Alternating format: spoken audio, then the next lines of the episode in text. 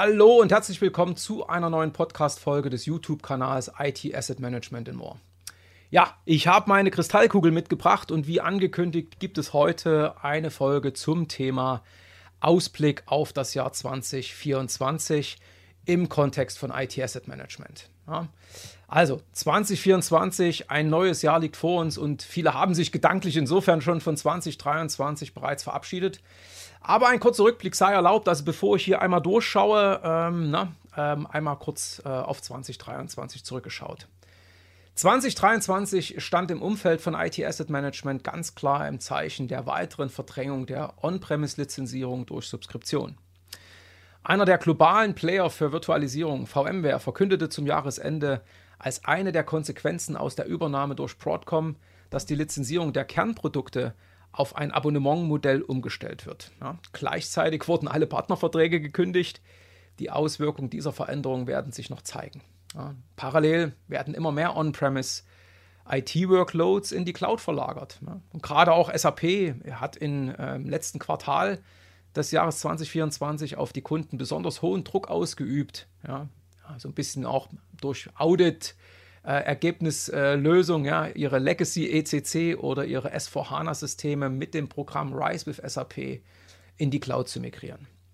Ja, und SAP ähm, und andere Unternehmen, zum Beispiel Microsoft, haben letztes Jahr auch angekündigt, dass zukünftig Innovation, also neue Funktionen, neue Services, nur noch als Cloud-Service wirklich angeboten werden. Sicherlich, um eben auf die Kundschaft Druck auszuüben, sich von ihren bisherigen Betriebsmodellen zeitnah zu verabschieden. Insofern äh, gewinnt das Thema Cloud Financial Management oder kurz CFM, beziehungsweise gibt es ja auch einen anderen Begriff, nämlich FinOps, nimmt insofern stetig an Bedeutung zu. Und das auch äh, dann eben in 2024. Ja. Eine weitere wichtige Erkenntnis aus 2023, die Hersteller folgen der Inflationsentwicklung und passen die Preise ihrer Lizenzen und Subskriptionen entsprechend an. Zum Teil mit erheblichen Steigerungsraten von 10% und mehr. Ja, und gleichzeitig werden neue Preisanpassungsmechanismen etabliert, also tatsächlich in die Verträge integriert, die dann eine regelmäßige Anpassung der Preise, also ich sage jetzt mal jährlich, ne, von drei oder mehr Prozent pro Jahr dann zur Folge haben.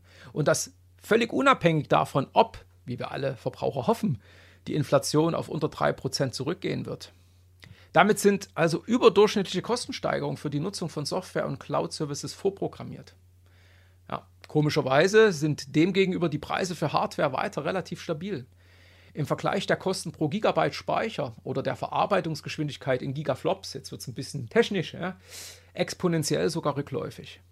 Ein weiterer wichtiger Aspekt, der im Jahr 2023 an Relevanz gewonnen hat, ist das Thema Nachhaltigkeit in der IT, das mir besonders wichtig ist, wie der eine oder andere weiß. Insofern werde ich hierzu in den kommenden Wochen eine neue Podcast-Serie starten. An dieser Stelle daher auch nur ein paar kurze Anmerkungen, auch wenn die ein bisschen in die Tiefe jetzt schon gehen bleibt einfach gedanklich bei mir. Aber ihr merkt dann sozusagen, wo auch die, nennen wir es mal, die wirklichen Herausforderungen liegen werden. Dekarbonisierung, so heißt das, ne, äh, wenn es darum geht, CO2 einzusparen, ist für alle von uns wichtig. Und eine Verringerung des sogenannten Corporate Carbon Footprints ja, oder kurz CCF und damit verbunden eben eine effektive CO2-Bilanzierung ja, wird für viele Unternehmen auf absehbare Zeit verpflichtend. Welche Unternehmen müssen ihren CO2-Ausstoß bilanzieren? Na, in der Europäischen Union bestehen aktuell keine allgemeine Pflicht zur Ausweisung, aber eben aktuell, ja, also keine Notwendigkeit, einen Corporate Carbon Footprint auszuweisen. Seit 2014 äh, gibt es schon einige Unternehmen, die einen Nachhaltigkeitsbericht vorlegen müssen. Die fallen aber unter diese, ich sage jetzt mal, Richtlinie, die heißt Non-Financial Reporting Directive. Ja, und da sind einige äh, entsprechend aufgeführt und die letztendlich die etwas reporten müssen. Das sind die, wo die Stakeholder in der Lage sein sollen, die Klimaschutzbilanz der Organisation besser zu bewerten. Das ist also alles noch so ein bisschen weichgespült. Aber seit dem 1. Januar diesen Jahres wird die Non-Financial Reporting Directive um die Corporate Sustainability Reporting Directive Beitragspflicht erweitert. das ist immer so ein Mund voll, äh, wenn es um diese Begrifflichkeiten geht. Hätte was gesagt, halt typisch äh, Gesetzesvereinbarungen. Ne? Schrittweise wird damit dann die, die, die, diese Berichtspflicht auf weitere Unternehmen ausgeweitet. Ja? Also bis zum 1. Januar nächsten Jahres betrifft die neue Regelung dann nur Organisationen, die bereits der Non-Financial Reporting Directive unterliegen. Aber ab dann müssen außerdem im bilanzrechtlichen Sinne große Unternehmen einen Nachhaltigkeitsbericht vorlegen. Ein Jahr später dann auch börsennotierte KMUs. Und dieses Reporting beinhaltet verpflichtend als sogenannter Scope 1 die direkte Freisetzung klimaschädlicher Gase im eigenen Unternehmen. Das kriegt man vielleicht ja noch irgendwie hin. Und als Scope 2 die indirekte Freisetzung klimaschädlicher Gase, zum Beispiel durch Energielieferanten. Scope 3 wird dann schon speziell und es gibt, glaube ich, wenige Unternehmen, die dazu in der Lage sind, nämlich äh, es geht ganz klar um die indirekte Freisetzung klimaschädlicher Gase in der vor- und nachgelagerten Lieferkette. Das wird dann noch freiwillig sein. Insofern bleibt also nicht mehr viel Zeit, sich auf das notwendige Reporting vorzubereiten ja, und vor allen Dingen notwendige Messkriterien zu definieren und Monitoring- und Berichtsprozesse einzuführen. Doch hier gibt es ein paar Herausforderungen. Aktuell gibt es nämlich noch keine allgemein verbindlichen Messgrößen für die CO2-Bilanz von IT. Angefangen von Hardware über Software bis hin zu Cloud-Services. Ja. Initiativen, die dieses Thema vorantreiben sollen, gibt es aber viele, unter anderem die Green Software Foundation oder die Arbeitsgruppe, die innerhalb der internationalen Standardorganisation die ISO-Norm zum Thema IT Asset Management verantwortet. Ja, in dieser Arbeitsgruppe bin ich als Lead Editor aktuell in der Entwicklung einer sogenannten Technical Specification, die zumindest anhand von Beispielen aufzeigen wird, wie sich das Thema Nachhaltigkeit in das IT Asset Management Programm einer Organisation integrieren lässt. Und vor allem, welche Parameter als Nachweis für eine Verbesserung der Nachhaltigkeit in der IT geeignet sind oder eben für die Messung eines CO2-Ausstoßes. Insofern ergeben sich damit direkt Anknüpfungspunkte in Richtung der CO2-Bilanzierung von Scope 1 bis Scope 3. Mehr dazu aber, und deswegen jetzt an der Stelle wirklich Schluss, dann in der bereits erwähnten Podcast-Serie zum Thema Nachhaltigkeit in der IT. Ihr merkt, es bleibt auf jeden Fall auch in dem Bereich wahnsinnig spannend. Ja, noch ein weiterer Rückblick. Im Toolumfeld gab es auch ein paar spannende Entwicklungen. Flexera hat die Übernahme von Snow angekündigt. Ja, mein Gott, ne, wer hätte es gedacht? Und nach den mir vorliegenden Informationen fehlt nur noch die Zustimmung der Wettbewerbsbehörde in Schweden und dann ist der Deal unter Dach und Fach es ist nicht wirklich von der Hand zu weisen, dass es eine gewisse Dynamik in der Konsolidierung von Service-Providern im IT-Asset-Management und FinOps-Umfeld gibt. Gleichzeitig dringen aber auch ein paar neue Anbieter auf den Markt, insbesondere aus dem IT-Service-Management und dem IT-Security-Umfeld. Ja. Die kommen mit neuen Lösungen, äh, im Bereich Tools und sehen dann einfach die, nennen wir es mal, Aufnahme von Informationen rund um das Thema IT-Assets, das heißt, was ist installiert, was ist konfiguriert, dann als wesentliche Datenbasis ja, und verdrängen auf dem Weg bisherige Toolhersteller. Ja, und außerdem wird es insofern spannend, denn das Ganze gewinnt dann durch die Integration von künstlicher Intelligenz in verschiedene Toolfunktionen weiter an Spannung. Ja. Snow hat beispielsweise letztes Jahr eben einen Co-Pilot für ihre Lösung angekündigt und wir werden weitere ich sage es mal, Innovation in diesem Bereich, gerade im Tool-Umfeld, auch in diesem Jahr natürlich sehen. Aber insbesondere die Auswertung von Daten und die Ableitung von Schlussfolgerungen über diese Large Language Models oder neuronale Netze, ja, die schaffen dann die Basis für den einen oder anderen Aha-Effekt. Ich glaube, wir gucken viel zu selten auf die eigentliche, nennen wir es mal, Botschaft, die eigentliche Story hinter diesen Daten. Ja, und reduzieren das dann auf so etwas Triviales, fast hätte ich schon gesagt, wie eine Lizenzbilanz. Was wird nun also für 2024 wichtig? Nach meiner Einschätzung sind folgende Themen relevant. Erstens, Nachhaltigkeit nicht vergessen, ja, weitere Details folgen. Weitere Preissteigerung bei Softwarelizenzen und Cloud-Services. Einmal kurz reingeguckt. Hm, ich rechne in diesem Jahr mit durchschnittlich 5 bis 7 Prozent Preissteigerung. Auch das bleibt also spannend.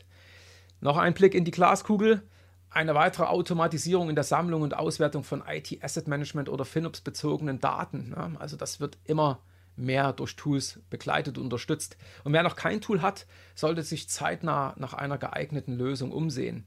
Und dabei insbesondere Lösungen im Blick behalten, ja, die sich nicht nur das Thema, die sich nicht nur auf das Thema Lizenzcompliance fokussieren. Ich komme so ein bisschen aus der Architektur und in der Softwarearchitektur äh, gibt es unter anderem eine sogenannte Layer-Architektur und dann gibt es eben drei Layer. Ne? Das eine ist Data Extraction, das nächste ist Business Logic und dann eben Data Representation. Ähm, diese drei Ebenen gibt es. Und alleine schon von dieser Logik heraus empfehle ich immer eine globale Lösung für den gesamten Bereich Extract, Transform, Load. Das heißt, einen, einen, ups, einen zentralen Datensammler und Aufbereiter von IT- und Cloud-Daten. Und zwar völlig losgelöst vom eigentlichen Verwendungszweck für die so gesammelten Daten. Ja. Dann eine oder mehrere Lösungen für die Umsetzung der Business-Logik. Zum Beispiel eben wirklich was ganz Konkretes zum Thema IT-Asset oder Software-Asset-Management. Eine Lösung für das Thema IT-Service Management oder IT-Security Management und so weiter und so fort. Und dann on top, na klar, eine Lösung für die Visualisierung und vernetzte Analyse der Daten. Ein weiterer wichtiger Punkt, na, einmal noch in die Glaskugel geschaut. Ja, Audits, auch die sind 2024 möglich, auch wenn in 2023, kleiner Rückblick nochmal, das Thema Audit ein wenig an Bedeutung verloren hat. Man sollte auf jeden Fall wachsam bleiben. Hersteller mit einer besonders hohen Auditwahrscheinlichkeit in 2024 sind neben Oracle, SAP und IBM unter anderem VMware, ne, Broadcom, Zwinker, Zwinker, ne, die wollen natürlich möglichst viel aus diesem Invest rausholen. Und dann, ich sage es jetzt mal, auch Softwarehersteller, die sowieso durch verschiedene Entwicklungen im Kontext von Cloud eine gewisse Verdrängung erfahren. Denkt also an so Unternehmen wie zum Beispiel Citrix, Veritas, OpenText. Naja, das Salt fällt nicht da rein, aber die auditieren auch ganz gerne. Und vielleicht ja eben sogar Anbieter von Schriftarten. Auch sowas hört, äh, hört der ein oder andere vielleicht gerade aktuell im Markt. Ein weiteres Thema: Managed Service für IT Asset Management und FinOps. Analog zur Verlagerung von Workloads in die Cloud und den damit verbundenen Anpassungen im Operating Model werden Unternehmen die Sinnhaftigkeit einer eigenen Lizenzmanagement-Abteilung überdenken. Ich erwarte in 2024, dass viele Unternehmen Routineaufgaben im Lizenzmanagement entweder natürlich versuchen, in einem Tool abzubilden. Ja, irgendeiner muss das Ganze dann natürlich auch bedienen, ja, aber dann eben das als Managed Service an entsprechend spezialisierte Dienstleister abgeben werden. Und zu guter Letzt und eng mit dem Thema Managed IT Asset Management oder Managed FinOps verbunden, die Evolution des Lizenzmanagers naja, wenn ich etwas auslagere, wo in der vorher sozusagen jemand intern verantwortlich war, nämlich der Lizenzmanager, was macht man dann mit diesen Personen? Sie freisetzen, das fände ich jetzt wirklich nicht besonders schön. Ne? Also man sollte sie dann in irgendeiner Form weiterentwickeln. Zum Beispiel zum Demand Manager, IT-Sourcing-Berater, Compliance-Analysten, Lifecycle-Manager, Architekten und weiteren möglichen, ich würde es mal so formulieren, eher strategischen Rollen. Alles in allem bleibt es also spannend. Oh, und ja, diesmal eben offiziell mit Shirt. Ja, die Time to Act begleitet ihre Kunden in all diesen Entwicklungen. Unser Item Competence Center, ne, dem ich natürlich immer noch auch mit meinem Herzen angehöre, steht Ihnen selbstverständlich als kompetenter Ansprechpartner zur Verfügung. Insofern erstmal vielen Dank fürs Zuhören und in der nächsten Folge gibt es dann den Ausblick in Richtung Digital- und IT-Strategie. Es bleibt wie gesagt, immer wieder spannend und ich freue mich auf alle, die dann in die nächste Folge auf jeden Fall einschalten.